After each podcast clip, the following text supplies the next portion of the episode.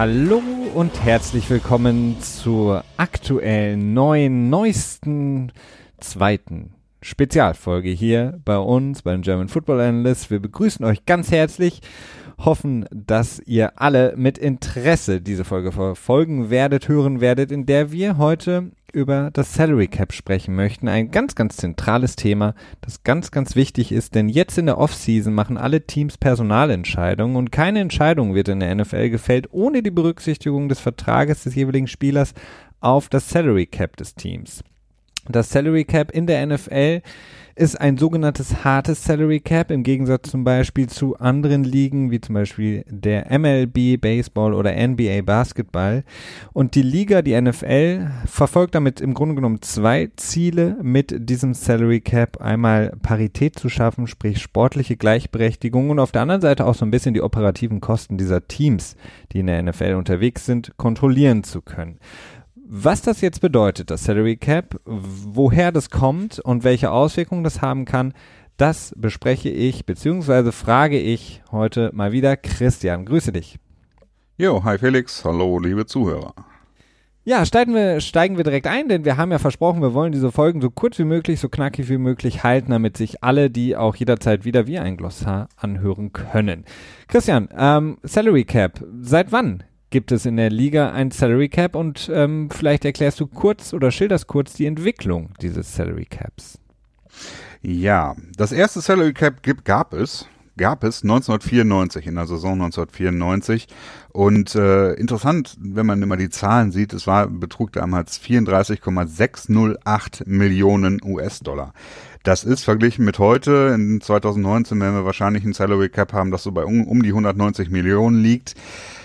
Äh, ja, es ist ein Bruchteil davon. Und äh, gerade wenn man auch überlegt, wie ähm, Aaron Rodgers, der im Moment mit dem größten Durchschnittsgehalt im Jahr, der ist, glaube ich, bei 33 oder bei 33,5 Millionen, äh, quasi eher seine, seine Cap-Nummer, wenn du so willst, ist im Prinzip genauso hoch wie die erste Salary Cap Nummer in der NFL 1994. Also das ist, da sieht man, der NFL, ähm, ja, ging es sehr gut in der Vergangenheit, ist sehr gut gewachsen.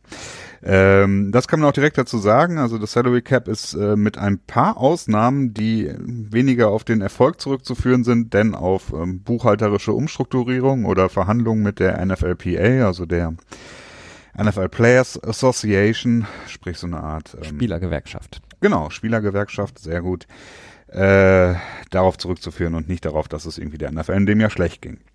Okay, also das Ganze fing nämlich 1994 an, denn im Vorfeld gab es nicht wirklich eine Free Agency. Äh, Free Agency heißt, dass die Spieler auf den Transfermarkt gehen konnten, wenn ihr Vertrag ausgelaufen ist und sich selber ein neues Team aussuchen konnten. Das äh, war deutlich eingeschränkt. 1989 wurde versucht, dass, äh, ein bisschen ange dass es ein bisschen angepasst wird. Hat aber nicht wirklich gepasst, denn äh, auch da hatten die Teams sich so eine gewisse, tja, so eine Art Vorverkaufsrecht äh, oder Vorverhandlungsrecht oder wie auch immer äh, ausgehandelt, beziehungsweise in ihren Vertrag eingeschrieben, je nachdem, wie man das nehmen will. Die Spieler haben dann 1992 dagegen geklagt, äh, sogar richtig, äh, nicht von einem Sportgericht, sondern äh, ganz normal vor Gericht auf Kartellrechtsverletzung war der Grund und das hat dann dazu geführt, dass dann 1994 mit dem CBA, der ich glaube 1993 ausgehandelt wurde, wenn ich das richtig in Erinnerung habe, dann auch äh, Salary Cap eingeführt wurde. CBA noch eben kurz zur Erklärung, ist das Collective Bargaining Agreement, was so viel heißt wie ein äh, Tarifvertrag, wenn man so möchte, für Sportler.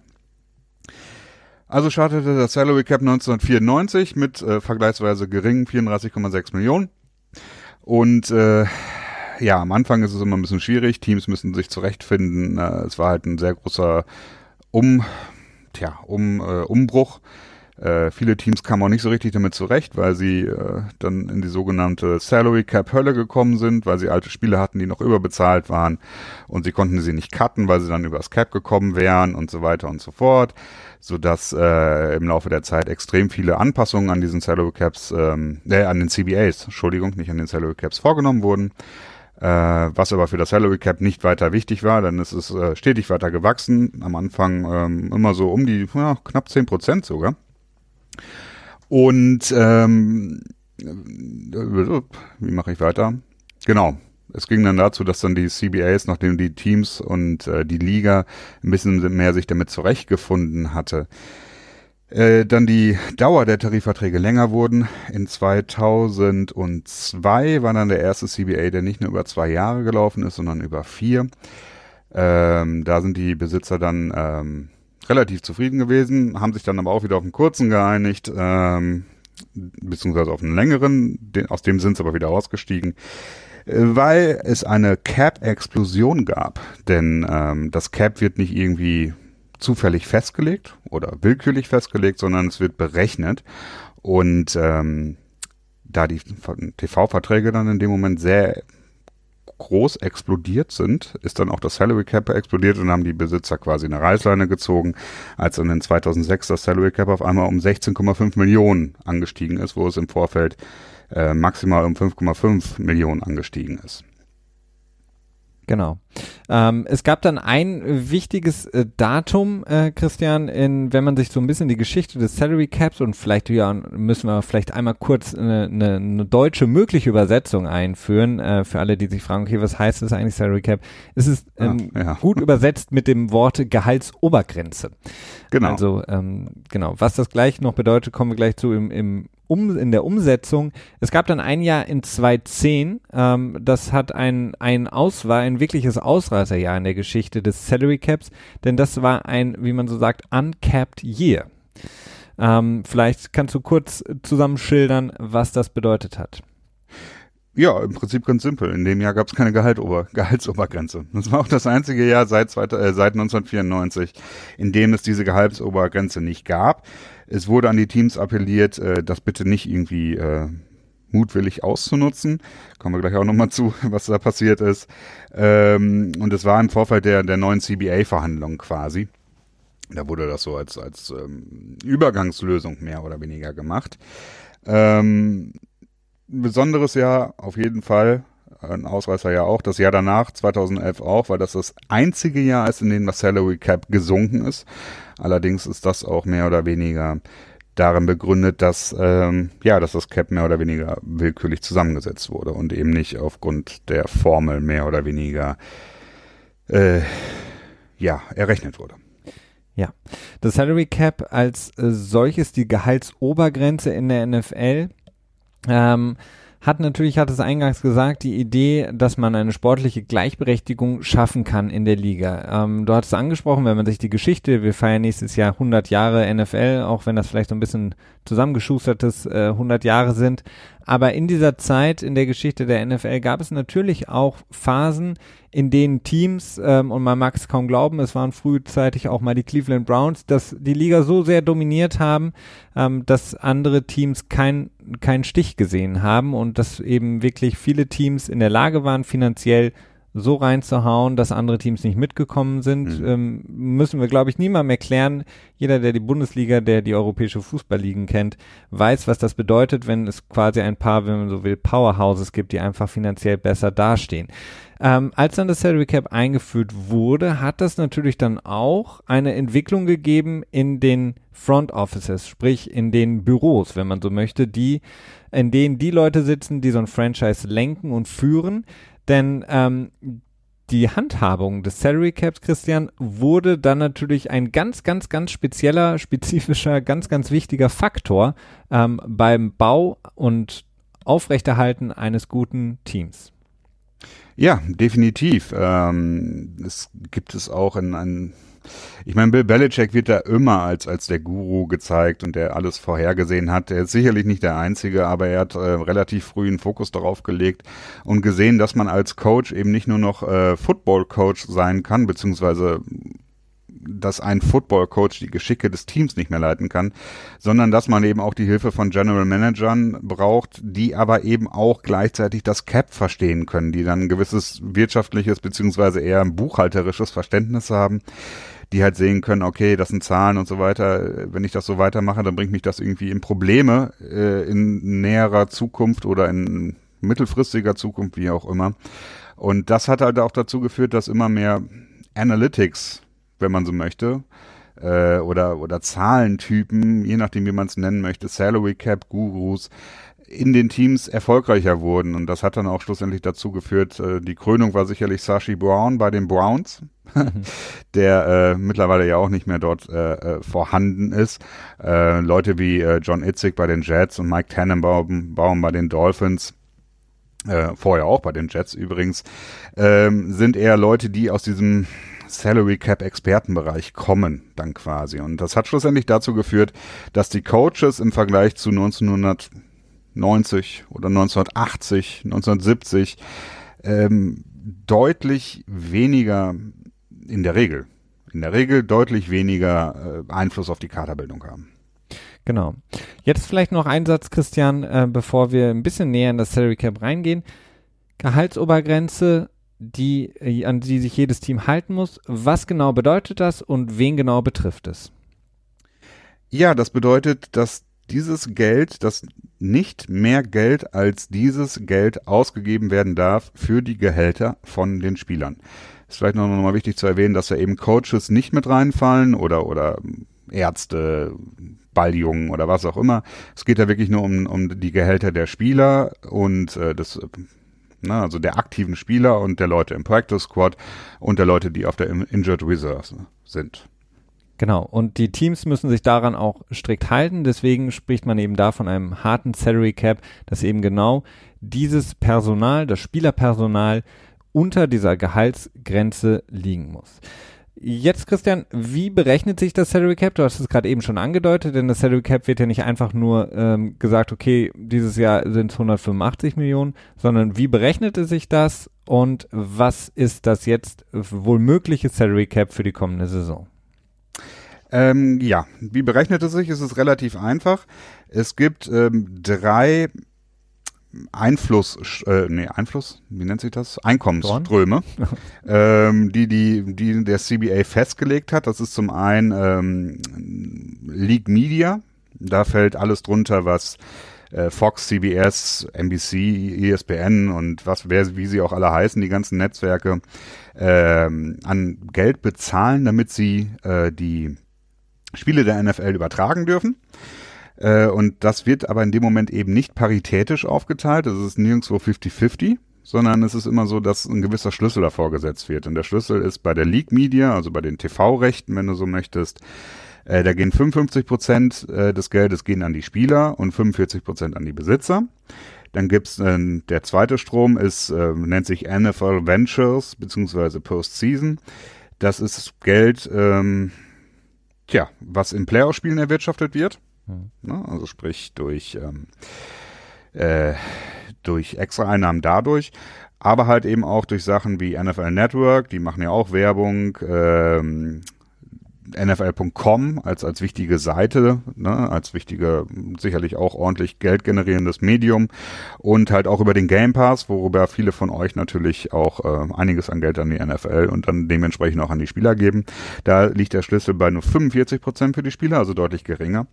Und dann gibt's noch den Local Revenue Schlüssel. Das sind im Prinzip Sachen, alles Geld, das Teams selber erwirtschaften. Das sind Sachen wie Radioverträge, die äh, ein Team, meinetwegen, nehmen wir die Browns, wenn wir eben schon von ihnen gesprochen haben, wenn die dann ihr, keine Ahnung, WDR 5 oder so, ein Exklusivdeal mit denen abschließen und äh, die dafür dann irgendwie mit dem Trainer irgendwie einmal die Woche sprechen dürfen oder was auch immer oder sich das offizielle Browns Radio nennen dürfen oder so.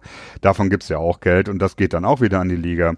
Und das geht äh, nur zu 40 Prozent an die Spieler und zu 60 Prozent ähm, an die Besitzer. Wichtig dazu zu sagen ist noch, ähm, es ist immer so, dass die Spieler mindestens 47 Prozent, maximal 48 Prozent verdienen. Also das ist äh, in dem Bereich aufgeschlüsselt.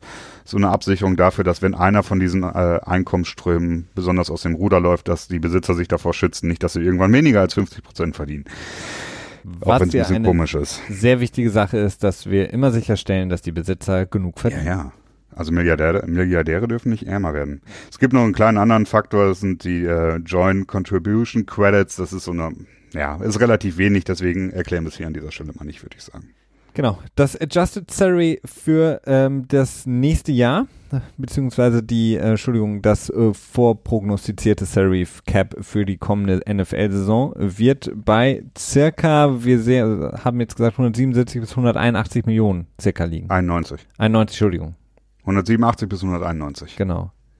Also in dem Bereich wird er sich bewegen. Es wird immer dann zum Ende des ähm, der Football-Spielzeit werden dann so Zahlen rausgegeben, so Prognosen, wenn du so möchtest. Es ist alles noch nicht genau berechnet. Da haben die äh, einzelnen Abteilungen noch nicht die Kassenbons eingereicht. Da weiß man noch nicht, wie groß es sein wird. Genau, aber das wird ungefähr der Rahmen sein, in dem dann wiederum die Teams ihre Kader strukturieren können und eben da gucken müssen, dass sie unter diesem geforderten Salary Cap bleiben. Ähm, wichtig ist bei dem Salary Cap, Christian, ähm, da wird häufig von gesprochen von Player Benefits und ähm, Sachen in Verträgen, die äh, gewisse Auswirkungen auf das Salary Cap haben, dagegen zählen, dagegen nicht zählen. Kannst du es kurz, kurz aufschlüsseln? Ja, das ist nämlich auch noch äh, ein Teil dabei, nämlich äh, diese ganzen, also diese 47 bis 48 Prozent, die die Spieler vom gesamten Kuchen quasi bekommen, werden nicht direkt als Gehälter ausgezahlt, wenn jetzt irgendwie Aaron Rodgers einen 150 Millionen Dollar Vertrag unterschreibt. Das ist nicht alles aus, das ist nicht alles, nämlich ein Teil davon. Ähm, das sind immer so um die, ah, shit, das hätte ich mir auch schreiben sollen. Ich glaube so um die 30 Millionen pro Team äh, werden als ähm, Player Benefits abgebucht, beiseite gelegt, mehr oder weniger. Und das ist so eine Art passiver Fonds, den dürfen die Teams auch nicht angreifen, um damit Spieler quasi zu bezahlen. Damit werden Sachen bezahlt wie ähm, das Gehalt, das die Spieler in der Postseason verdienen, also sprich, wenn sie in die Playoffs reinkommen, in der Preseason. Damit werden ähm, gewisse Rentenpakete beschlossen, es werden medizinische Kosten damit gemacht, es werden Umzugskosten werden damit gemacht, äh, also bestritten und ähm, die essen zum Beispiel auch. Ne? Also sprich, äh, es ist nicht so, dass, dass, dass die Teams irgendwie großartig äh, sich viel Mühe geben, um ihre Spieler quasi zufrieden zu halten. Das sind alles, das ist alles geregelt äh, und das ist quasi kommt aus diesem passiven äh, Pool, wenn du so willst. Genau. Denn die Liga, auch wenn sie keinen großen Wert darauf legt, äh, die Spieler nach ihrer NFL-Karriere zu bezahlen oder ähnliches, gibt es da mehrere Pools, ähm, aus denen gewisse Sachen bezahlt werden. Und da gibt es auch viele verschiedene ähm, Rechnungen. Ähm, da geht es auch wieder darum, wie viele Acute Season Spieler haben, um dann in der, Ver wenn sie sozusagen genau. in die Sportrente gehen und beispielsweise medizinische Versorgung benötigen, ähm, die vielleicht etwas teurer ist, ähm, wird dann anhand ihrer Spielzeit, ihrer Acute Season auch nach einem gewissen Schlüssel ähm, ihnen Geld zugesprochen, um gewisse, ja, sage ich mal, medizinische Versorgung sicherstellen zu können.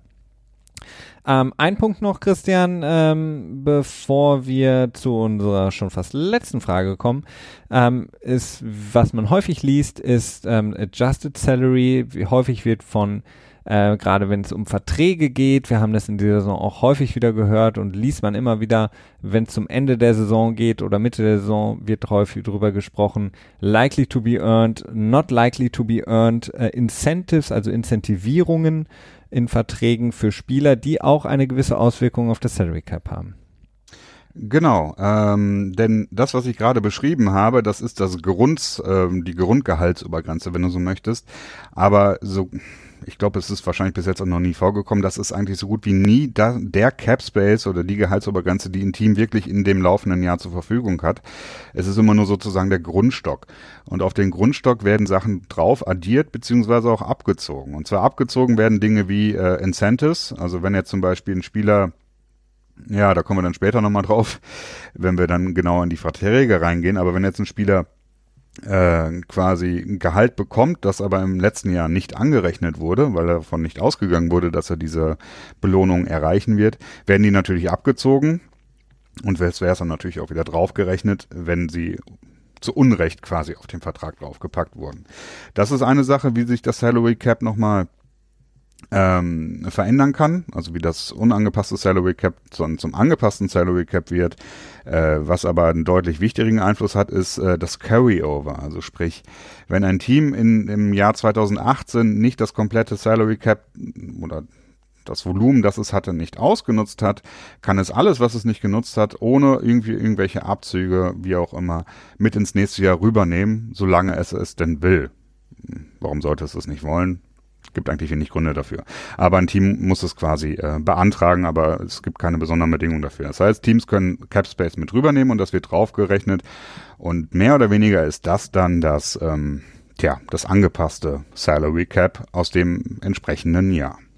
Genau, und da bringst du uns dann auch schon zum, zu der letzten Frage, die wir ähm, besprechen möchten für euch, für das Salary Cap.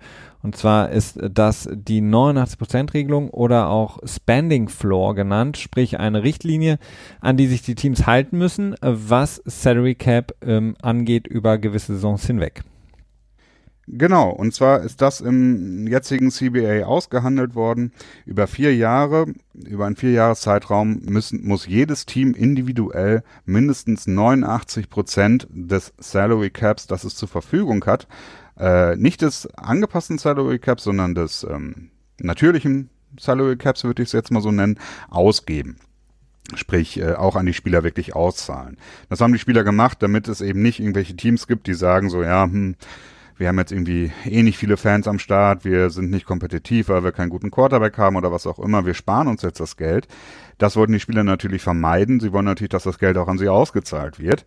Denn äh, das Salary Cap kann da sein, so schön wie es will. Wenn es nicht ausgegeben wird, wird es halt nicht ausgegeben. Ne? Dementsprechend gibt es diese, äh, wurde, wurden diese vier Jahresperioden eingeführt. Bis 2016 war die letzte und diese läuft dann bis äh, 2020, wenn ich mich jetzt 17, 18, 19, 20, genau. Und ähm, nee, bis 21, Entschuldigung. Ja. Ja, so ist es. Und dementsprechend, äh, wenn nach dieser Zeit nicht mindestens 89 Prozent des Geldes ausgegeben wird, äh, wird das Geld, das übergeblieben ist, mehr oder weniger bis zu den 89 Prozent an die Spieler dann äh, verteilt. Als unerwarteter Bonus als äh, sozusagen Weihnachtsgeld, wenn sie dann wahrscheinlich nicht mehr in den Playoffs sind. Ähm, genau, das war soweit äh, alles Wichtige, was wir für euch aufbereiten wollten für das Salary Cap. Wichtig an der Stelle ist natürlich nochmal, und da werden wir mindestens eine Folge noch drauf, oder eigentlich wahrscheinlich mehrere Folgen drauf bauen müssen, ist äh, das CBA, sprich, äh, Christian hat es angesprochen, äh, der Gewerkschaftsvertrag oder der, ähm, ja, wie, wie man es auch immer nennen möchte, der Vertrag zwischen Liga und Spielern, der Spielergewerkschaft, ähm, der wird ja in 2020 dann nochmal neu verhandelt. Und ähm, das könnte der Punkt sein, an dem es dann auch größere Änderungen geben kann, an dem jetzt besprochenen Salary Cap, was Christian detailliert aufgeschlüsselt hat.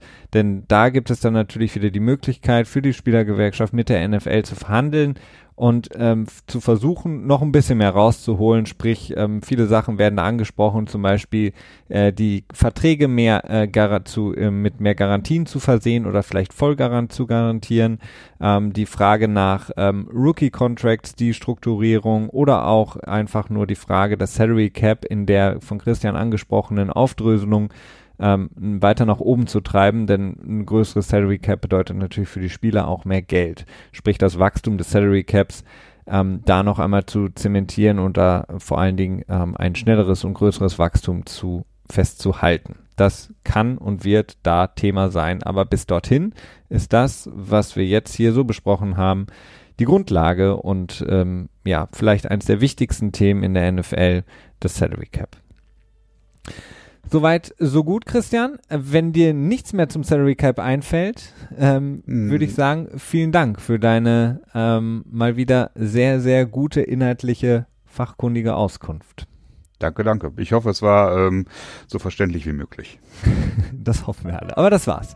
Das war's zum Salary Cap. Wir hören uns am nächsten Dienstag wieder beim NFL Tuesday mit den Themen der Woche und dann natürlich darauf mit der nächsten Spezialfolge kommenden Donnerstag. Macht's gut. Bis dahin. Ciao.